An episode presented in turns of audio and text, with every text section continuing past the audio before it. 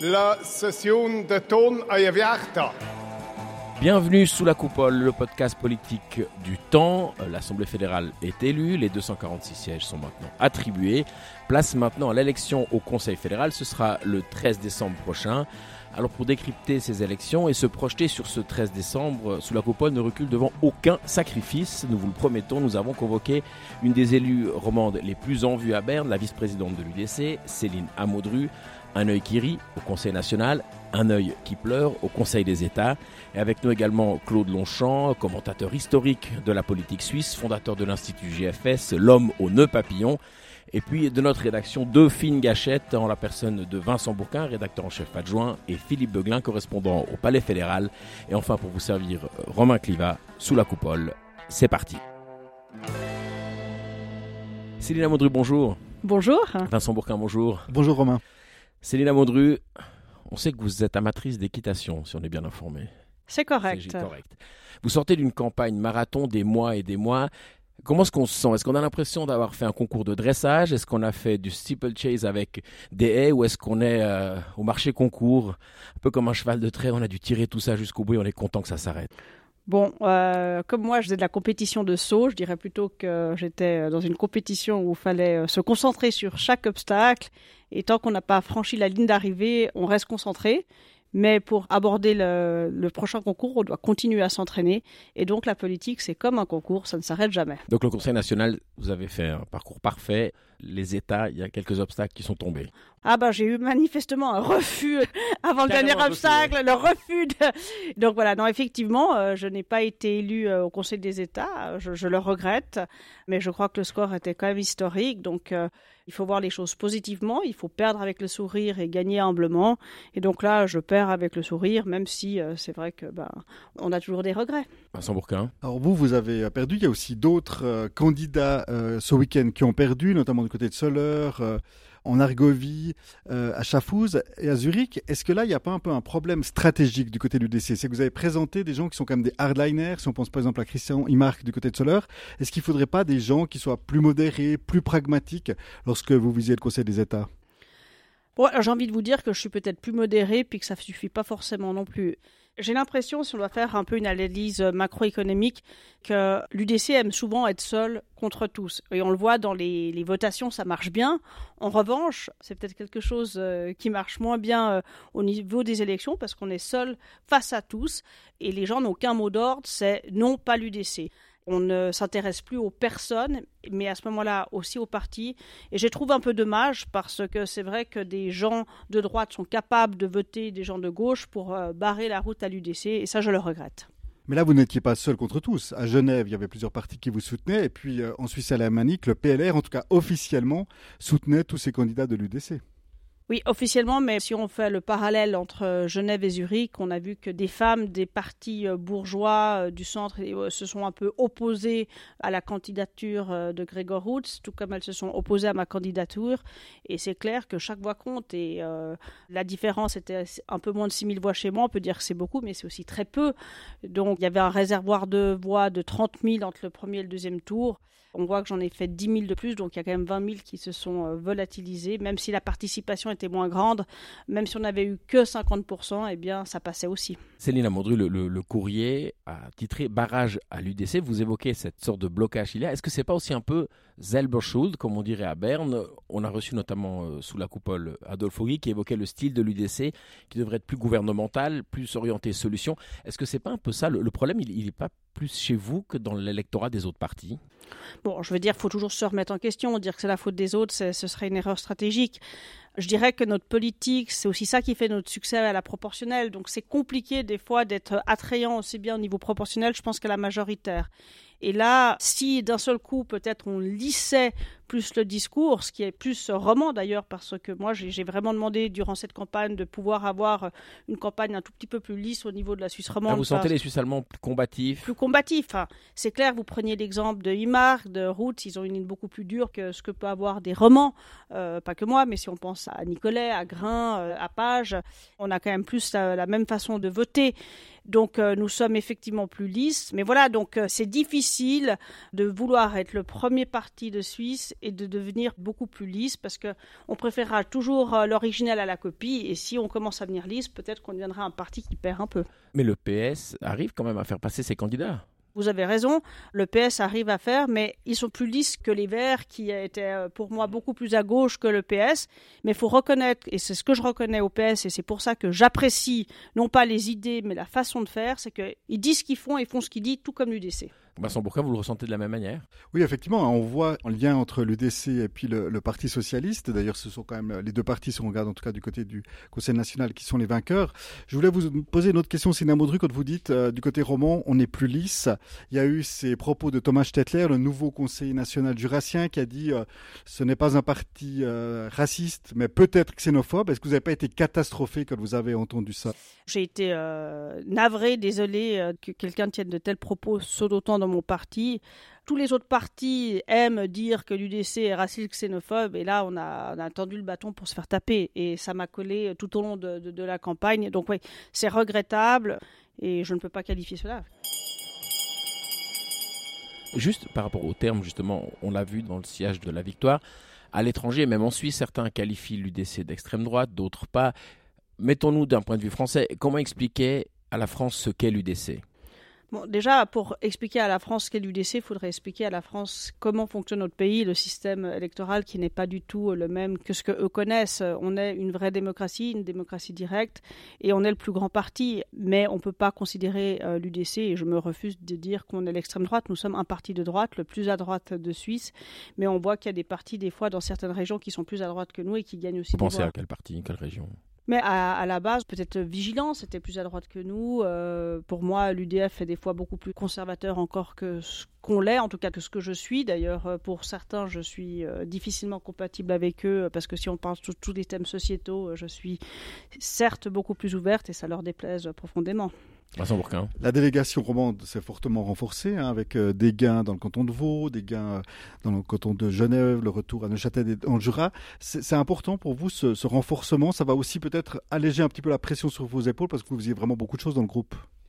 Alors, bon, déjà, c'est une énorme satisfaction. Euh, ça fait maintenant plusieurs années que je suis vice-présidente romande. J'ai vraiment essayé euh, de demander euh, qu'on puisse avoir notre campagne qui soit un peu plus, je dirais, lisse, comme je le disais avant.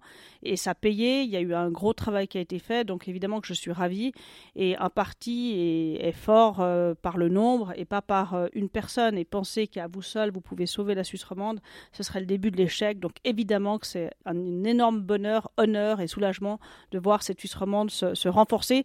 Et surtout, je dois vous dire que d'être en séance de groupe, de plus être que six et d'être euh, plus nombreux, euh, de, de, de, compter, ça fait plaisir par rapport à ça, Céline Mondru, on comprend l'augmentation suisse romande. Par contre, si on compare les contingents, hein, comme dans les clubs de foot, euh, vous avez beaucoup de nouveaux élus. Vous avez M. Calam, M. Stettler, M. Frémont, certainement des gens de, de, grande qualité, mais qui sont peu connus. À, à l'époque, vous aviez un peu quand même la, la, la Wunder Team. Hein. Vous aviez euh, Oscar Freisinger en Valais, Yvan Perrin à Neuchâtel, Yves Nidegger et vous à Genève, Jean-François Rime à Fribourg, on n'est pas au même niveau de contingent là. Bon, enfin, laisser les gens arriver, c'est un peu euh, sévère de tout de suite euh, cataloguer. C'est une question. Euh, oui, bah, enfin, ça va être plus l'air d'être une affirmation. Je pense qu'il faut laisser les gens euh, arriver, mais si vous faites l'exercice dans d'autres partis, je ne peux pas forcément vous dire que tous les élus romans du centre, du PLR, de socialistes soient aussi tous connus. Il y a toujours des leaders de, dans chaque parti. Mais, mais vous aviez toujours ces for... dans chaque canton vraiment cette sorte de figure rassembleuse. C'est plutôt ça qui frappe par rapport à aujourd'hui. Déjà, c'est pas parce qu'on a eu beaucoup de personnes du monde agricole qui a été élu et euh, c'est un peu dénigrant de dire que c'est pas des grandes figures. Et personnellement, je suis très fière d'avoir des personnes du monde agricole au sein de notre parti parce que on se bat pour plus de souveraineté alimentaire et aujourd'hui, c'est ce qui manque. Mais tant Thomas Chetier, Didier Calam ou Sébastien Frémont ont dit notre priorité, ça sera de défendre l'agriculture sous la coupole fédérale. Si tout le monde s'occupe d'agriculture à l'UDC, ça va quand même poser problème. Mais est-ce que vous pensez qu'on s'occupe tous de ça? On est très diversifié. Personnellement, je, je, viens du monde bancaire. Euh, Magdalena Martoulou-Blocher, elle vient euh, du, du, monde mais de pour la les romans. pharma. Les romans, on est quand même très agrariens. Ben, je, je ne le suis pas. Euh, Monsieur Buffat ne l'est pas, donc ça fait déjà deux personnes. Donc je pense qu'on a de la diversité. Euh, c'est la population qui a désigné ces candidats, et ça, ma foi, il faut le respecter, je crois. Céline Amondru, On va se projeter vers le 13 décembre, élection au Conseil fédéral. Est-ce qu'il y aura des changements de la composition des partis, pour être plus précis? Je ne crois pas parce que le centre a très clairement dit qu'il ne revendiquerait pas un siège s'il y avait des sortants et qu'ils attendraient qu'un PLR euh, démissionne pour revendiquer le siège. Donc de ce fait, nous, nous allons euh, maintenir la formule magique et respecter euh, cela. Ça veut dire que s'il se lance, c'est négociable? S'il se lance, je pense que ça doit être très clairement négociable et très clairement discuté parce que comme l'UDC l'a toujours dit, nous, on est pour la formule magique. On ne va pas changer les règles parce qu'un euh, autre parti est passé troisième. C'est absolument pas logique, quoi. La troisième nationale, on a eu des petits problèmes de chiffres, là. Ouais. Votre interprétation des chiffres après les deux conseils bah, Je dirais que, bon, c'est assez dramatique ces erreurs et je pense que c'est quand même pas acceptable dans un pays comme le nôtre. Mais enfin, quoi qu'il en soit, au niveau des sièges, le centre est clairement euh, plus nombreux que le PLR, même si en pourcentage euh, c'est très faible. Mais enfin, ils sont le troisième parti de ce pays. Vous l'avez dit, une chose est sûre, c'est qu'il y aura un successeur à Alain Berset. Est-ce que c'est certain que l'UDC votera pour quelqu'un qui est sur le ticket? Ou bien pourrait-on imaginer que si, par exemple, Daniel Jozic n'est pas retenu par le Parti socialiste, que l'UDC vote quand même pour lui? Cette question s'était déjà posée euh, la dernière fois et on avait quand même voté le ticket. Il y a bien sûr des dissidents qui avaient mis euh, mais pour ma part, je pars du principe qu'on doit respecter le ticket euh, du parti euh, qui présente ses candidats parce que nous avons été victimes de cela et on ne fait pas aux autres ce qu'on n'a pas envie qu'on nous fasse. Céline Amondru, vous connaissez le point commun entre Ignazio Cassis, Albert Rochety et Guy Parmelin? Ils ont présidé la commission de la santé. voilà, et puis leur fonction actuelle? Conseiller fédéral. Qu'est-ce que vous faites actuellement? Je suis parlementaire. Et, vous présidez la commission de la santé. C'est juste. C'est un tremplin. Je ne sais pas si c'est un tremplin, euh, mais en tout cas, euh, c'est un, état de fait qui est clair, c'est que ces trois personnes, et alors, ouais, Bercé aussi, vous l'avez dit. Au-delà de ça, vos propres ambitions, évidemment, vous n'allez pas vous déclarer maintenant, mais on peut imaginer qu'après tant d'années au Palais fédéral, c'est quand même quelque chose qui doit vous, titiller. Alors Guy Parmelin est en place, il fera probablement une, deuxième présidence, mais ça veut dire la prochaine législature euh, en cours ou à la fin. Ça va vite? Ça va vite. Euh, bon, je crois que tout parlementaire qui est sous coupole ne peut pas dire que c'est pas quelque chose euh, qui titille. Maintenant, vous le savez tout aussi bien que moi, il faut être euh, de la bonne région, du bon sexe.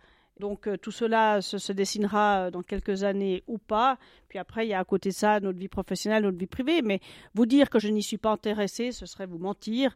Vous dire que je serai candidate, je ne le sais pas encore. Vous êtes une parfaite candidate à la candidature, si on vous entend bien. Je ne sais pas si je suis la parfaite candidate. Si vous le pensez, je vous en remercie. Pour ma part, je dis encore que attendons quoi. Vincent Bourquin. Vous êtes proche de Guy Parmelin, vous le connaissez bien. Vous avez l'impression qu'il va faire une législature complète ou effectivement il pourrait arrêter en cours de route? C'est une question à laquelle je ne peux pas répondre. Il faudra lui poser la question. Je suis effectivement proche. Nous avons énormément de discussions parce que ce qui est certain, aussi bien pour M. Parmelin que pour moi-même en tant que vice-présidente euh, et enfin présidente de la Suisse romande, c'est que nous souhaitons que le siège se maintienne en Suisse romande. Et ça, c'est quelque chose auquel nous allons vraiment travailler, aussi bien d'un calendrier et d'un point de vue évidemment des, envies de M. Parmelin, parce que c'est la priorité, c'est les envies de M. Parmelin. Céline Audru, merci.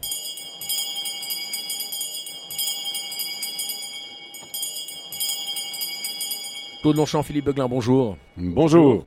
Messieurs, je dois vous dire que je suis déstabilisé ce matin. Je vois Claude Longchamp sans deux papillons. Et là, je dois quand même lui poser la question avant qu'on entre dans les choses sérieuses. Qu'est-ce qui vous arrive, Claude Longchamp? C'est la retraite? Écoutez, ça fait six ans que je porte plus de nœuds papillons. C'était oh. quasiment mon uniforme pour la SSR. Et puis depuis là que je travaille plus pour la SSR, je n'utilise plus. Des fois, ça m'arrive euh, qu'un soir, j'ai une idée, alors je mets un nœud papillon, parce que j'ai encore 120 nœuds papillons à la maison. Alors je mets un pour un soir, mais ça, c'est une chose privée. Vous pourriez faire une petite enchère. Oui, il y avait déjà des propositions, mais ça appartient à moi. Et puis, je garde ce souvenir du passé. Plus sérieusement, on voit les élections au Conseil national et au Conseil des États. Après le Conseil national, le 22 octobre, on se dit ah, polarisation, l'UDC gagne, le camp vert recule avec les verts libéraux. Et puis ce week-end, on voit plutôt l'UDC qui perd aux États dans des élections majoritaires. Est-ce que vous êtes surpris? Non, pas du tout, parce que l'idée d'un nouveau centre qui se formule, qui devient important pour la politique suisse, ça s'est déjà montré pendant la campagne électorale. La surprise était quand même la défaite des Verts. La surprise était le dernier dimanche que l'UDC va perdre même des sièges. Ils ont attaqué le centre, ils ont attaqué les socialistes, mais ils n'ont pas eu de succès. Alors ça, c'était des surprises, mais que finalement, il y a un centre. Ça, n'est pas la grande surprise, mais ce sera la grande conséquence. Philippe Beguin, vous êtes depuis longtemps euh, au Palais fédéral, vous avez fait plusieurs élections. Vous avez l'impression que ce centre, entre les élections, il émerge aussi au niveau politique dans les chambres ou c'est un petit peu au petit bonheur la chance, ces alliances? Non, alors je garde quand même toujours un peu l'impression que c'est au petit bonheur la chance. Après, c'est qu'on a le, le parti centre qui, lui, alors a réussi vraiment à se positionner avec un nouveau nom, avec une fusion, donc a réussi à matérialiser ce concept donc de trait d'union, de cohésion nationale, etc. Par contre, au niveau des unions, donc là j'ai l'impression on a des sujets typiquement le, bah, par exemple le climat, donc où ça va des, des verts au PLR, on l'a vu avec la loi climat. D'autres, par exemple les réformes des assurances sociales, c'est plutôt centre, PLR, UDC. Donc, euh, j'ai pas l'impression qu'un centre vraiment euh, solidifié là autour. Mais sur les États, euh, le, au Conseil des États, le centre est, renforcé. On dit souvent c'est une chambre plus conservatrice. La définition du conservateur appartient à ce qu'il a formule. Mais tout de même, est-ce que là, aux États, il n'y aura pas plutôt un glissement vers le centre-gauche? Bah, C'est vrai que le centre, donc l'ancien PDC est renforcé avec 15 sièges. Le PLR reste plus ou moins stable à 11. L'UDC perd un petit peu. J'ai pas l'impression, quand on voit quand même un peu le profil des sénateurs centristes, qui reste euh, pour une bonne part donc plutôt conservateur, qu'on va osciller, qu'on va continuer à osciller comme on le fait souvent en Suisse entre le centre gauche et, le centre droit. Claude Longchamp, ce petit balancier, on est au centre, puis un peu à gauche, un peu à droite? Finalement, si on prend les sièges du centre, des socialistes et des écolos, ça fait quand même pas plus qu'une faible majorité. Ça, c'est pas stable parce que le centre, ça, c'est pas un parti dans le Conseil des États. Ça, mhm. c'est une assemblée des représentants des cantons. Alors la chance de trouver des solutions plutôt centre-droite, elle est beaucoup plus grande. Ça va rester comme c'était pendant toute cette législature. Je ne pense pas qu'on a vraiment un, changement au Conseil des États. Peut-être on a un changement au Conseil national, des fois qui était un peu à gauche, Hein, pendant cette dernière législature.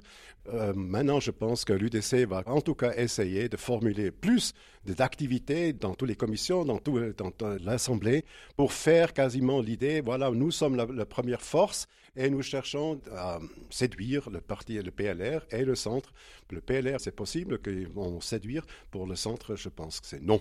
Donc l'UDC sera plus constructif selon vous Non, non, pas constructif, actif. Dans les commissions, ils auront plus de sièges.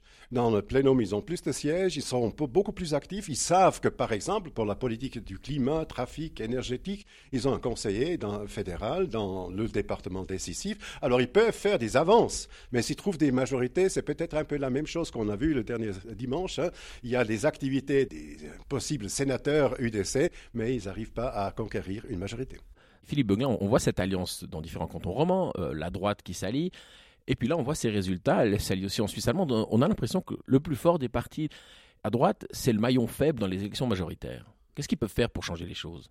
Alors c'est vrai que Zurich, par exemple, c'est un exemple assez euh, patent, où finalement c'est que les, fêtières économiques euh, ben, sont complètement fourvoyés, foutus dedans en se disant ben bon c'est que le choix peut paraître logique on voit Roots qui fait un bien meilleur score on se dit voilà c'est le vainqueur du premier tour il mérite euh, d'aller au second mais on voit que ça marche pas du tout que finalement il faut ratisser au-delà du camp euh, purement bourgeois purement droite et que euh, par rapport à ça ben une personnalité comme Tiana Moser peut ratisser plus large peut aller à gauche peut aller au centre peut aller au centre droit effectivement, là, au niveau des élections majoritaires, ça marche pas. Il faut essayer de trouver quelqu'un qui est peut-être un petit peu au centre du camp bourgeois et ça pourrait parler en faveur du PLR, voire du centre aussi. Claude Longchamp, je vous ai entendu ricaner.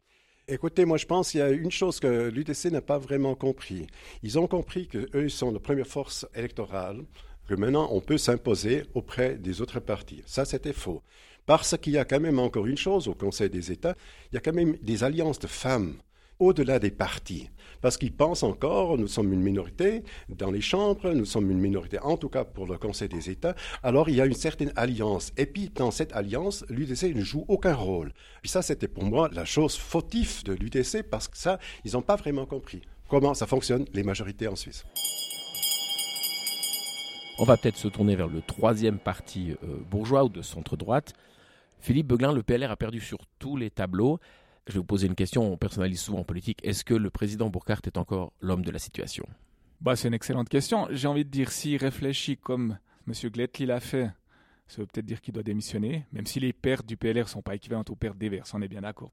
Mais euh, bon, il s'était quand même fixé deux objectifs, et ça, c'est toujours le danger quand on se fixe des objectifs, c'est en, politique, en sport, c'est la même chose. C'est clair, on va être après mesuré à l'aune des résultats qu'on fait, si on a atteint l'objectif ou pas. Il voulait être deuxième partie du pays, c'est raté. Il voulait passer euh, au premier rang aux États, c'est raté aussi. Donc à partir de là, est-ce que c'est la bonne euh, personnalité? Ben, On peut vraiment se poser la question. Moi j'ai remarqué qu'il a quand même un peu de peine à fédérer sur la fin Donc à l'interne, hein? Ouais, aussi à l'interne. Donc c'est qu'il a essayé, donc euh, peut-être deux trois semaines notamment, je me rappelle cet épisode avant le, 22 octobre, de redonner un coup un petit peu sur l'énergie, sur le nucléaire, sur la migration, un peu de durcir le discours. Il sentait l'UDC en train de me dépasser à droite, euh, ça, ça, ça devient vraiment dangereux mais ça ne suit pas vraiment derrière. Typiquement, le discours nucléaire, il n'est vraiment pas euh, adopté euh, à l'unanimité, ou en tout cas avec une grande majorité dans le groupe euh, PLR ici aux chambres, et je pense même dans les cantons. Donc ça marche pas bien, c'est vraiment la bonne personne, franchement, ben, j'en doute. Quoi. Claude Longchamp Depuis que je suis le PLR, il y a quand même une constante. Chaque fois quand un président va perdre une élection ou une votation principale, alors on pense qu'il faut changer la tête. Moi, je ne pense pas que c'est vraiment l'analyse qu'il faut faire.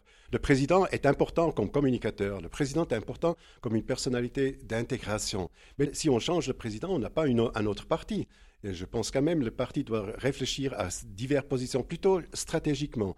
Monsieur Burkhardt n'est pas responsable finalement pour la faillite de la Crédit Suisse, mais il est, par exemple, quand même responsable pour la situation que dans tous les cantons, on avait de diverses stratégies en ce qui concerne les alliances, les avec apparentements, euh, les apparentements, avec, notamment avec l'UTC, qu'on n'avait pas avant finalement cette tradition. Il y avait toujours le canton d'Argovie qui faisait ça. Maintenant, c'est la majorité des cantons. Et puis ça, je pense, ça c'est une faute stratégiquement que le Parti national n'a pas influencé les sections cantonales pour dire est-ce que c'est bien pour nous ou est-ce que ça pose des nouveaux problèmes? Deuxième chose, en ce qui concerne les représentants pour le Conseil des États, on ne peut pas retirer s'il y a une mineure différence en ce qui concerne le résultat. Je ne pense pas qu'on peut vraiment retirer tout de suite. Vous pensez à Zurich, par exemple? Par exemple, à Zurich, c'est pas sûr si Mme Sauter, elle aurait été élue. Mais en tout cas, de dire que le représentant qui a le plus de voix au premier tour, ce sera le candidat. En tous les cas, ça c'est faux. Dans le canton d'Argovie, les socialistes ont fait le, contraire. Ils ont retiré Mme Gabriela Souter pour soutenir du centre. Ça, c'est pour moi la formule qu'ils doivent apprendre. Il faut quand même voir la situation des circonstances, des personnalités dans les cantons. Mais Claude Longchamp, on comprend bien l'élément tactique, ça c'est un peu de la cuisine, hein, mais ça suffirait de faire que de la cuisine ou est-ce qu'il n'y a pas une question de contenu aussi. Oui, là je suis d'accord.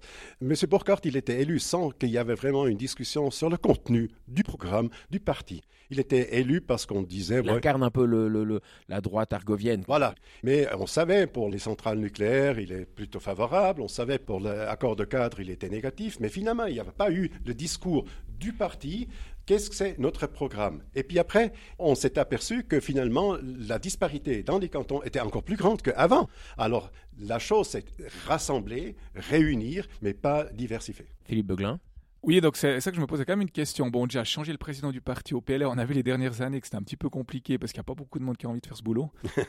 et puis alors peut-être, au-delà de, la, figure du président, il y a peut-être l'équipe présidentielle. On a, je sais plus, quatre ou cinq personnes. Et là, moi, je la trouve un petit peu monocolore. Les gens sont de qualité. Voilà, Nanterron, c'est quelqu'un qui se bat, qui prend des coups, qui n'a pas peur d'en donner. Mais voilà. Schmidt, Caroni. Voilà, exactement. C'est quand même des gens qui sont un petit peu perçus comme étant tous un peu sur la même ligne, un petit peu la, la droite du parti. Est-ce que là, il ne faudrait pas une ou deux autres figures qui permettent de fédérer un petit peu plus, en tout cas de donner cette impression un petit peu de diversité à l'intérieur De la biodiversité, On va peut-être passer euh, aux ambitions du centre, hein, parce qu'on voit ce duel objectivement gagné par le centre contre le PLR. On va se projeter un peu sur le mois de décembre, élection au Conseil fédéral. Si l'ex-PDC, le, le centre, n'attaque pas maintenant, on se demande quand même quand est-ce qu'ils vont attaquer pour récupérer le deuxième siège. Nous sommes en 2023.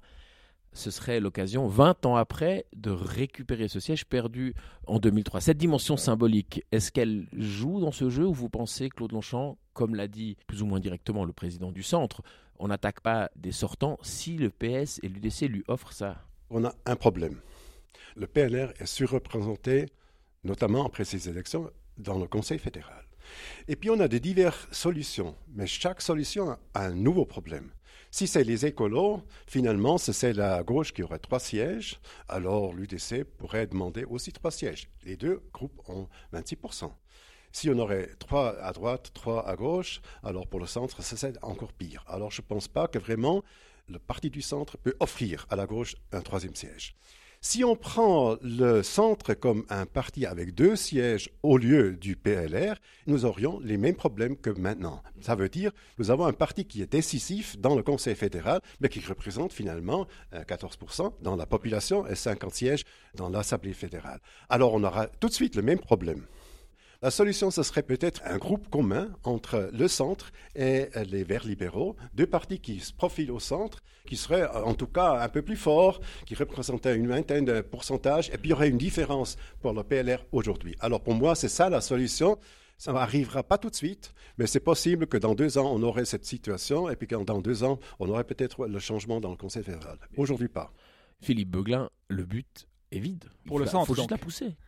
Ouais, bah alors, je sais pas s'il est si vite que ça, mais peut-être ils arrivent euh, à deux contre un, puis encore le gardien derrière, quoi. Mais euh, non, c'est vrai que maintenant, il sait qu'il y a une bonne situation. Au niveau des parts électorales, ils sont vraiment juste derrière. Ils, talonnent vraiment le PLR. Donc le centre, c'est à 14-1, le PLR à 14-3. En nombre de sièges, ils sont devant euh, au national, bon, pour pas beaucoup. Ils sont devant aux États. C'est qu'on peut se demander si c'est pas maintenant quand, parce qu'ils attendent 27, ben, ça peut tourner dans l'autre sens. Et ils risquent de rater effectivement la grande occasion. Par rapport à la composition, c'est que je suis d'accord avec Claude Lanchon. Moi, c'est qu'on est un petit peu mal à l'aise avec un peu toutes les situations. On est dans un système donc démocratie directe. On veut que le gouvernement colle le mieux possible à la volonté du peuple, donc aux parts électorales des différents partis.